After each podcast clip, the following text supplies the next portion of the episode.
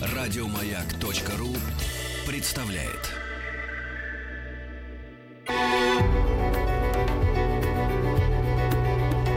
Много букв. Много букв.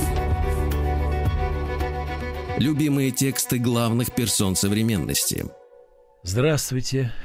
Я – это Александр Пашутин, народный артист России.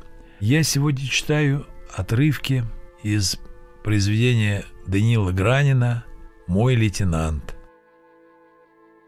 Итак, первая бомбежка.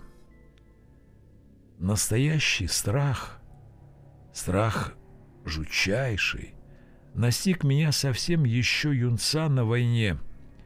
То была первая бомбежка. Наш эшелон народного ополчения отправлялся в начале июля 41 -го года на фронт.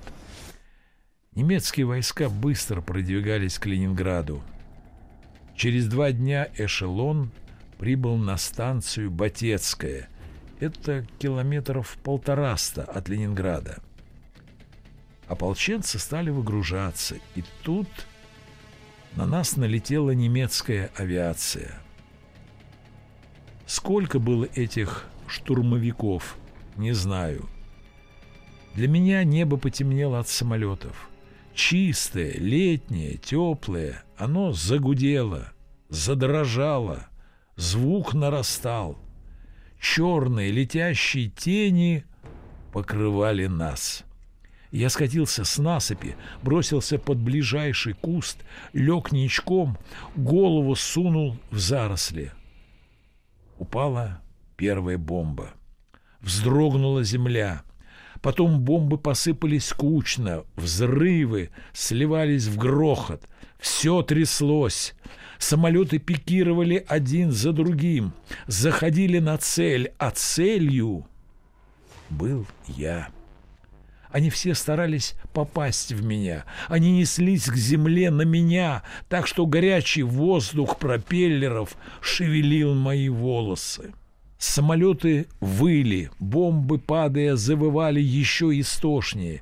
Их вопль ввинчивался в мозг, проникал в грудь, в живот, разворачивал внутренности.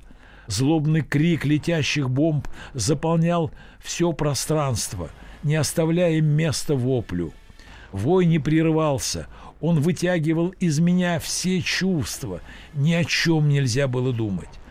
Ужас поглотил меня целиком. Гром разрыва звучал облегчающе. Я вжимался в землю, чтобы осколки просвистели выше. Усвоил это страхом. Когда просвистит, есть секундная передышка, чтобы оттереть липкий пот, особый, мерзкий, вонючий пот страха, чтобы голову приподнять к небу, но оттуда из солнечной, безмятежной голубизны нарождался новый, еще низкий, вибрирующий вой.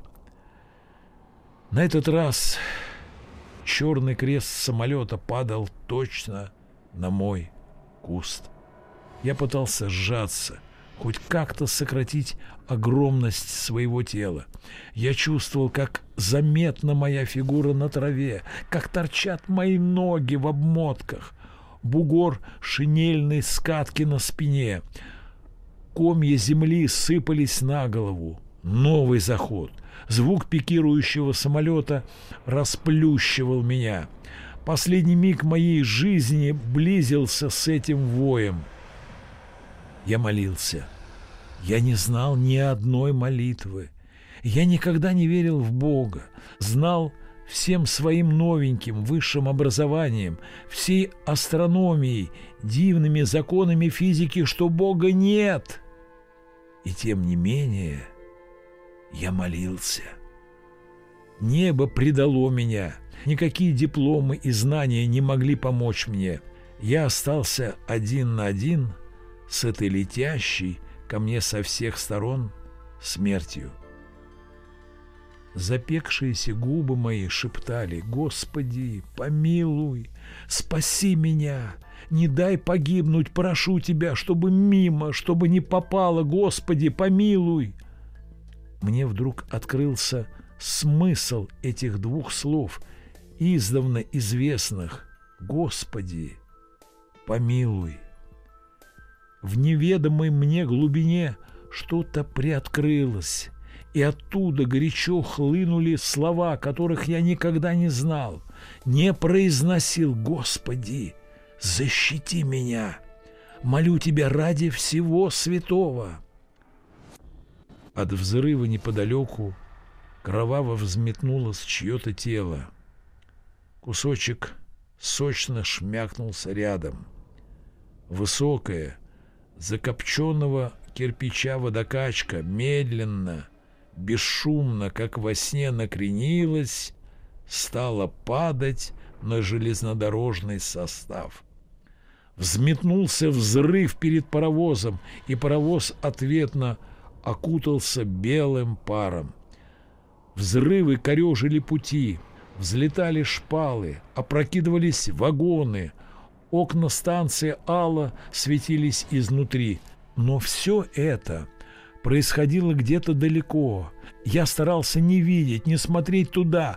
Я смотрел на зеленые стебли, где между травинками полз рыжий муравей. Толстая бледная гусеница свешивалась с ветки. В траве шла обыкновенная летняя жизнь, медленная, прекрасная, разумная. Бог не мог находиться в небе, заполненном ненавистью и смертью. Бог был здесь, среди цветов, личинок, букашек. Самолеты заходили вновь и вновь. Не было конца этой адской карусели. Она хотела уничтожить весь мир. Неужели я должен был погибнуть не в бою, а вот так, ничтожно, ничего не сделав, ни разу не выстрелив. У меня была граната, но не бросишь же ее в пикирующий на меня самолет. Я был раздавлен страхом. Сколько во мне было этого страха! Бомбежка извлекала все новые и новые волны страха, подлого, постыдного, всесильного — и я не мог унять его. Проходили минуты, меня не убивали, меня превращали в дрожащую слизь. Я был уже не человек, я стал ничтожной, наполненной ужасом тварью. Тишина возвращалась медленно. Трещало, шептало пламя пожара — Стонали раненые, обрушилась водокачка, пахло паленым. Дымы и пыль оседали в безветренном воздухе. Неповрежденное небо сияло той же безучастной красотой. Защебетали птицы, природа возвращалась к своим делам. Ей неведом был страх. Я же я же долго не мог прийти в себя. Я был опустошен, противен себе. Никогда не подозревал, что я такой трус. Бомбежка это сделала свое дело, разом превратив меня в солдата, да и всех остальных. Пережитый ужас что-то перестроил в организме – Следующие бомбежки воспринимались иначе. Я вдруг обнаружил, что они малоэффективны. Да, действовали они прежде всего на психику. На самом-то деле попасть в солдата не так уж просто. Я поверил в свою неуязвимость, то есть в то, что я могу быть неуязвимым. Это особое солдатское чувство – которая позволяет спокойно выискивать укрытие, определять по звуку летящей мины или снаряда место разрыва. Это не обреченное ожидание гибели, а сражение. Мы преодолевали страх тем, что сопротивлялись, стреляли, становились опасными для противника. Первые месяцы войны немецкие солдаты в своих касках, зеленых шинелях, со своими автоматами, танками, господством в небе внушали страх. Они казались неодолимыми. Отступление во многом объяснялось этим чувством. У них было превосходство оружия, но еще и ореол воина-профессионала. Мы же, ополченцы, выглядели жалко. Синие кавалерийские галифе, вместо сапог – ботинки и обмотки, шинель не по росту, на голове – пилотка. Прошло три недели, месяц – и все стало меняться. Мы увидели, что наши снаряды и пули тоже разят противника, и что немцы, раненые, также кричат, умирают. Наконец мы увидели, как немцы отступают. Были такие первые частные бои, когда они бежали. Да, это было открытие. От пленных мы узнали, что, оказывается, мы, ополченцы – своих нелепых галифе тоже внушали страх. Стойкость ополченцев, их ярость останавливала стремительное наступление на Лужском рубеже. Немецкие части тут застряли. Подавленность от первых ошеломляющих ударов прошла. Мы перестали бояться. Во время блокады военное мастерство сравнялось.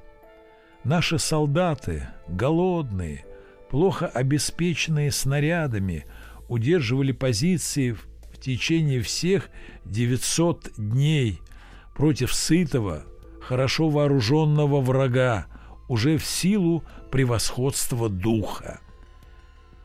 Я пользуюсь своим личным опытом – Думается, что примерно тот же процесс изживания страха происходил повсеместно на других наших фронтах. Страх на войне присутствует всегда. Он сопровождает и бывалых солдат. Они знают, чего следует опасаться, как вести себя, знают, что страх отнимает силы. Надо различать страх личный и страх коллективный. Последний – приводит к панике. Таков был, например, страх окружения. Он возникал спонтанно. Треск немецких автоматов в тылу, крик «Окружили!» и могло начаться бегство. Бежали в тыл, мчались, не разбирая дороги, лишь бы выбраться из окружения. Невозможно было удержаться, невозможно было удержать бегущих. Массовый страх парализует мысль. Во время боя, когда нервы так напряжены, одного крика, одного труса хватало, чтобы вызвать всеобщую панику. Страх окружения появился в первые месяцы войны. Впоследствии мы научились выходить из окружения, пробиваться. Окружение перестало устрашать. Страху противопоказан, как ни странно, смех. Страхи не смеются, а если смеются, то страх проходит. Он не выносит смеха. Смех убивает его, отвергает, сводит на нет. Во всяком случае, изгоняет хоть на какое-то время. По этому поводу хочется привести одну историю, которую я слышал от замечательного писателя Михаила Зощенко – Незадолго до его смерти в доме писателя устроили его вечер. Зощенко был в опале, его не издавали, выступления его были запрещены, вечер его устраивали тайком, под видом его творческого отчета. Приглашали по ограниченному списку. Зощенко радовался. В последнее время он находился в изоляции – Нигде не бывал, никуда его не приглашали. Боялись. Вечер получился трогательно праздничным. Зощенко рассказывал, над чем он работает. Он задумал цикл рассказов «100 самых удивительных историй моей жизни». Некоторые из них он нам пересказал. Он не читал, нет, рукописей у него не было. Видимо, он их еще не записал. Одна из этих историй имеет непосредственное отношение к нашей теме. Попробую ее передать по памяти, к сожалению, своими словами, а не тем чудесным языком, каким владел только Михаил Зощенко. Случилось это на войне, на Ленинградском фронте. Группа наших разведчиков передвигалась по лесной дороге. Была глубокая осень. Листья шуршали под ногами, и звук этот мешал прислушиваться – они шли, держа на изготовку автоматы, шли уже долго и, возможно, расслабились. Дорога резко сворачивала, и на этом повороте они лицом к лицу столкнулись с немцами, такой же небольшой разведгруппой. Растерялись и те, и другие. Без команды немцы скакнули в кювет по одну сторону дороги, а наши тоже в кювет по другую сторону – один немецкий солдатик запутался и скатился в кювет вместе с советскими солдатами. Он не сразу понял ошибку, но когда увидел рядом с собой солдат в пилотках со звездочками, заметался, закричал от ужаса, выпрыгнул из кювета и одним гигантским прыжком, взметая палые листья, перемахнул через всю дорогу к своим. Ужас придал ему силы. Вполне возможно, он совершил рекордный прыжок. При виде этого наши солдаты засмеялись, и немецкие тоже. Они сидели друг против друга в кюветах, выставив автоматы и от души хохотали над этим бедным молоденьким солдатом.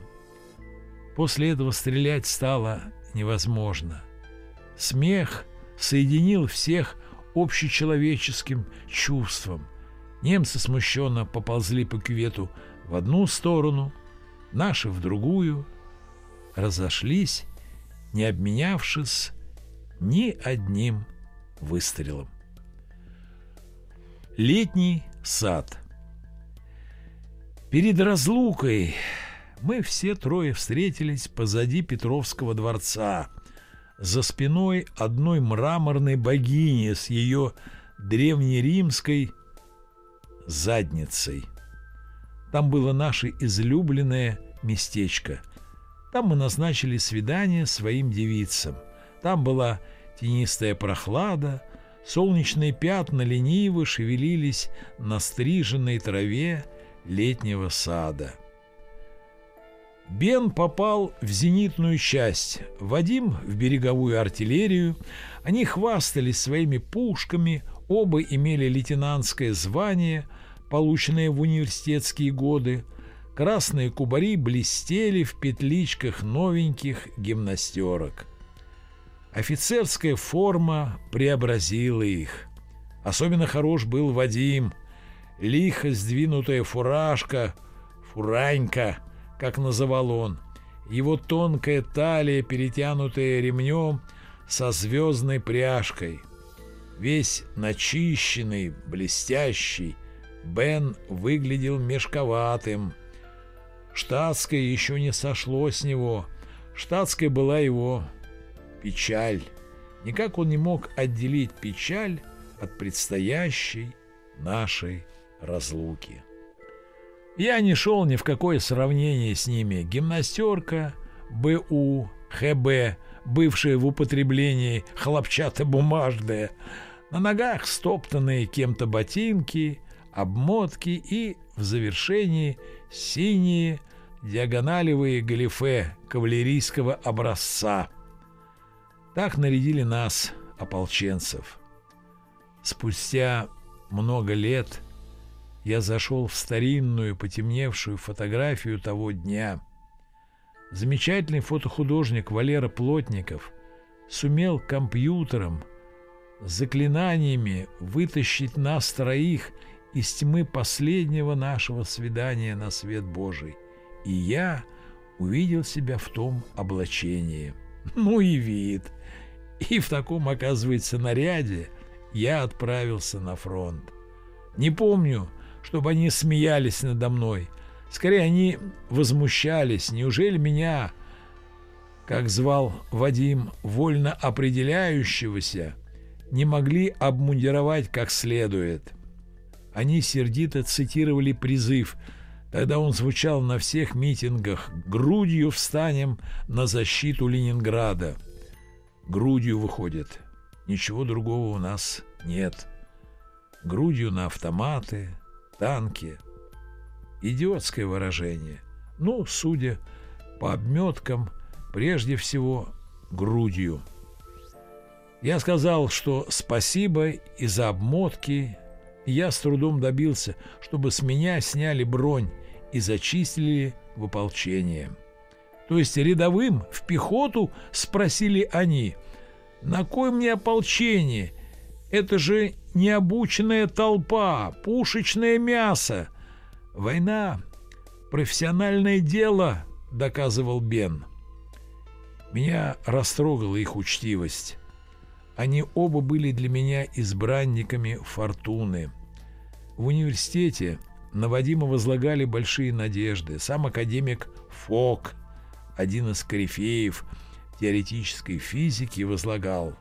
Считалось, что Вадим Пушкарев предназначен для великих открытий, а Бен отличался как математик. Его опекал Лурье, тоже знаменитость, доктор наук, а может и член КОР.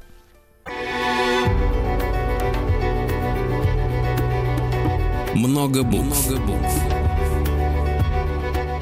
Любимые тексты главных персон современности. Здравствуйте. Я – это Александр Пашутин, народный артист России. Я продолжаю читать фрагменты из романа Даниила Гранина «Мой лейтенант». Я гордился их дружбой, тем, что допущен.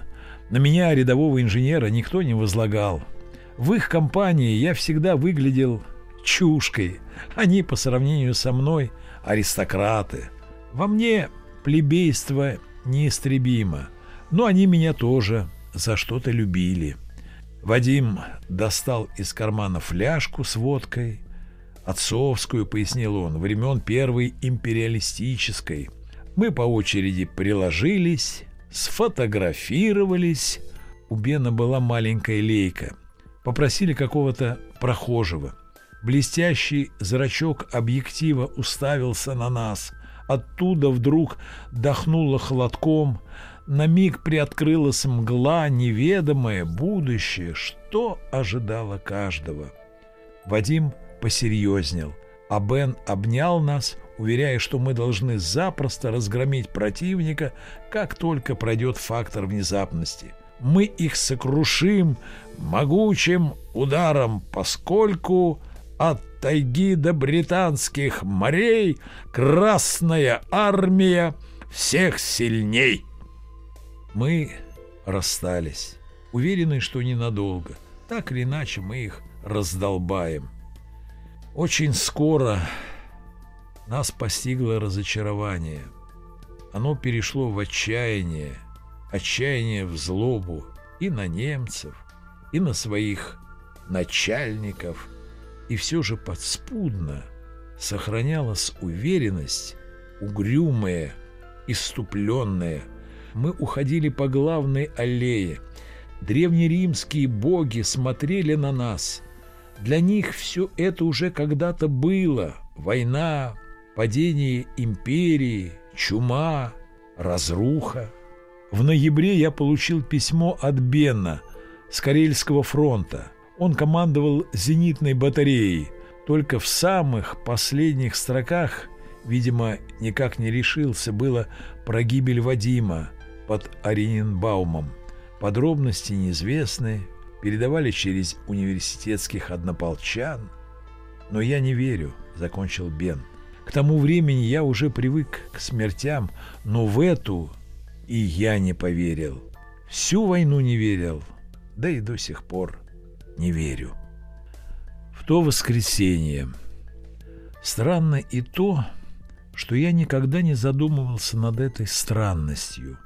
Считал ее забавным совпадением, не более. Любовь моя разгорелась в июне 41 -го года, когда разразилась неким решением к 22 июня, тот воскресный день, когда мы утречком поехали в Дюдерков, ушли в рощицу погулять, выбрать себе укромное местечко. Намерения у меня были, как позже признавался, самые гнусные. В те яростные молодые годы я не пренебрегал никакими возможностями получить от женщины то, что она должна дать. Они сами употребляют эти словечки. «Хочу», «дам», «не дам», «кому хочу, тому дам». До сих пор я имел дело с женщинами. Кто, когда лишал их девственности, я не знал. Они мне достались распечатанными, более или менее опытными. Здесь же было другое, совсем другое.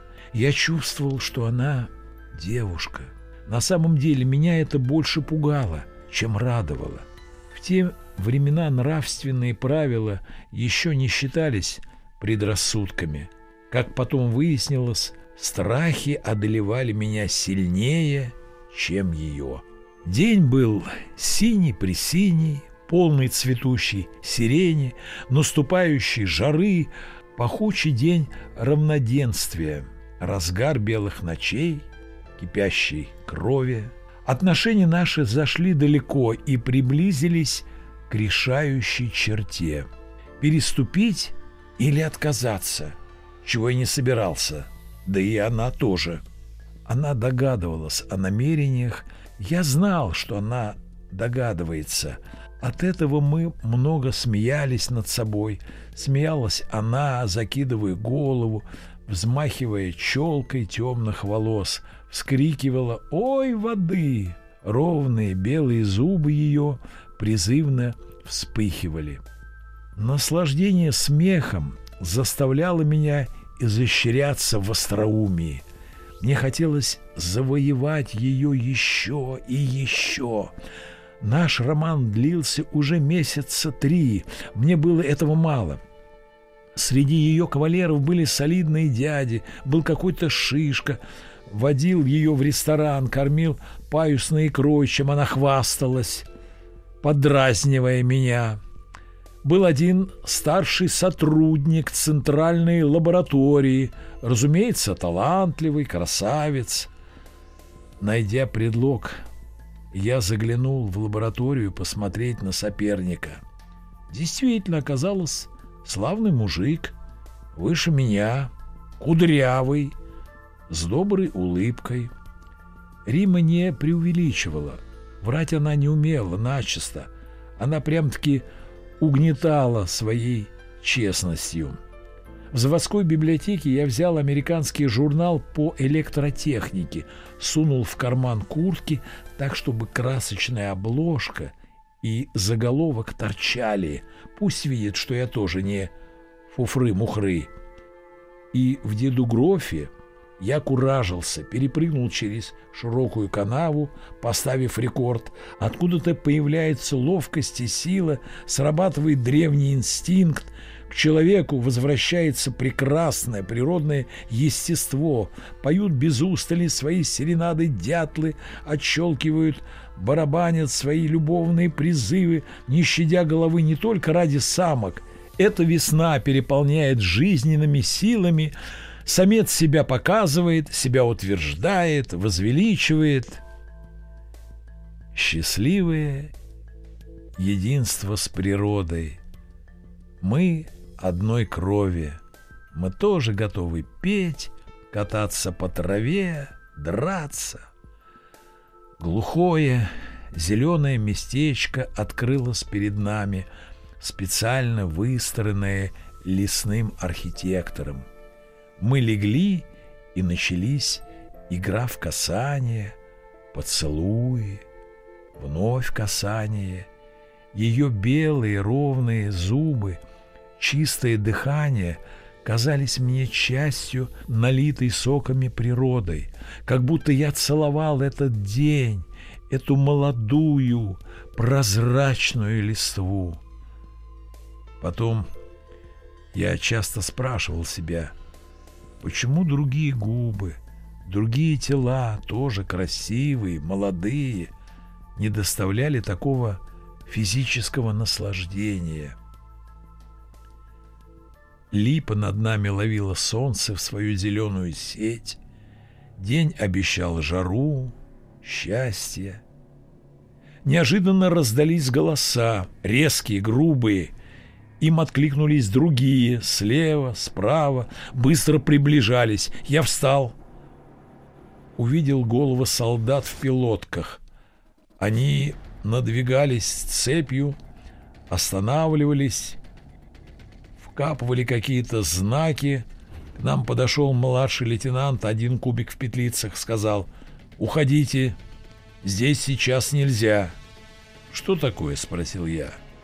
«Война!» – коротко бросил он и куда-то побежал. Более дурацкой причины, чтобы нас выставить, никто бы не придумал. Да и день не верил этому. Он продолжался, распевая птичьим гомоном. Мы шли, бежали, хохоча, держась за руки, и Рима была еще соблазнительнее. Возвращались под вечер, поезд был переполнен, мы стояли в тамбуре, прижатые друг к другу, радуясь этому. Кругом говорили про войну, бомбардировки. Война с кем? С немцами? Я удивлялся, не верил, но уже понимал, что это правда. Что означает эта правда, я не представлял, но порывы общей тревоги, наконец, настигали нас. Много букв. Много букв. Любимые тексты главных персон современности – Здравствуйте. Александр Пашутин, актер театра и кино, народный артист России. Я продолжаю читать фрагменты из романа Даниила Гранина «Мой лейтенант». Неизвестно, как бы развивался наш роман. Возможно, он быстро истощился бы, как бывало у меня. Молодость жаждала новых, и новых влюбленностей. С вокзала я поехал на завод. Надо было убедиться, осознать невероятность того, о чем говорили. На заводе уже записывались в ополчение. К дверям порткома и комитета комсомола стояли очереди. Я тоже решил записаться. Как же война и без меня?» Трудно понять, чего тут было больше – тщеславия, патриотизма, авантюризма. Войну-то я воспринимал не всерьез. Представился счастливый случай прогуляться по Германии, проучить фашистов. Авантюрность моя проявлялась неожиданно, в причудливых формах. Как-то раз, узнав о приезде в Ленинград Юрия Олеши, я отправился к нему в гостиницу «Европейская». Зачем, для чего? Я только что прочел его роман «Зависть», восхитился и решил высказать ему свое мнение. Уговорил своего приятеля Костю, и вот два студентика стучатся в номер Юрия Карловича. Ни цветов, ни торта в подарок, даже о предлоге приличном не позаботились. Олеша сидел с женой, пил чай. А может быть вино, я не разобрался. С порога объявил о нашем читательском восторге. Небольшую речь я сочинил на лестнице. Юрий Олеша молча выслушал. Ждал, что будет дальше. Наверное, ему было интересно, как мы выпутаемся из этой паузы. Сделала это жена его, которая крикнула, чтобы он пригласил мальчиков – Ха, дальнейшее не запомнилось. Хозяин что-то рассказывал про фильм, который должен сниматься по его сценарию. Без интереса спросил, где мы учимся. ничего не произнес, чтобы потом я мог цитировать. Можно считать это посещение бездарным, но нет. Все же Юрий Олеша стал живым человеком, и я перечитывал его книги с нежностью. Этот малорослый, неловкий человек, а какая ловкость в обращении с фразой, и как он умел читать чужие книги. В ополчение меня не брали. Я числился инженером в СКБ у Ж. Я. Котина, главного конструктора танков. Пожаловался в портком, в дирекцию, комитет комсомола. Существовало много инстанций для жалоб. Через неделю мне удалось снять броню. Меня зачислили, меня зачислили в первую дивизию народного ополчения. Я был счастлив. Чем? Любовь должна была бы удерживать меня. Роман только разгорался. Работа над новым танком могла удовлетворить любой патриотический пыл. На третий месяц войны я перестал понимать свое решение, свою настойчивость, хлопоты. Правда, если присмотреться повнимательней, то можно увидеть, что в армию ушли почти все мои ребята. Вадим, Бен, Илья, Леня ушли, впрочем, по мобилизации. Костя, как и я, имел броню в своем радиоинституте и держался за нее обеими руками. «Защищать грудью страну я не собираюсь», — говорил он. «Это же образное выражение, нельзя понимать буквально. Винтовку тебе дали?» «Нет, то-то. Чем же ты будешь воевать?» Ничто не могло остановить меня. Я предстал перед Римой в гимнастерке, БУ, синих диагональных галифе, тяжелых ботинках с обмотками. Выглядел нелепо, а чувствовал себя гусаром, кавалергардом. Если пистолет на пояс, но не дали, только противогаз, и перед отправкой бутылку с зажигательной смесью. Главная тайна для меня состояла в том, почему она предпочла меня, начинающий инженер, из семьи бедной, отец в Сибири, внешность так себе, не поет, ни на чем не играет, не спортсмен. Спрашивается, в чем секрет? Извечное стремление объяснить загадку любви – то, что она девушка, было доказательством ее любви, во всяком случае многое значило. Девственность и у мужчин, и у женщин вызывает ни с чем не сравнимое чувство чистоты. Во всяком случае запомнилась та ночь. Мы перешли со скрипучей кровати на пол. В соседней комнате спала моя мать, сестра, Проклятая слышимость мешала ликовать, вопить, рычать, не сдерживать себя, передаваться любви, как передаются животные.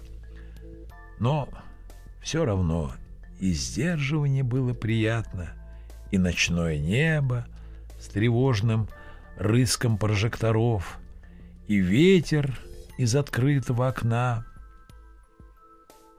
Начало любви, восходящая ветвь круто поднималась к звездам, в бесконечность.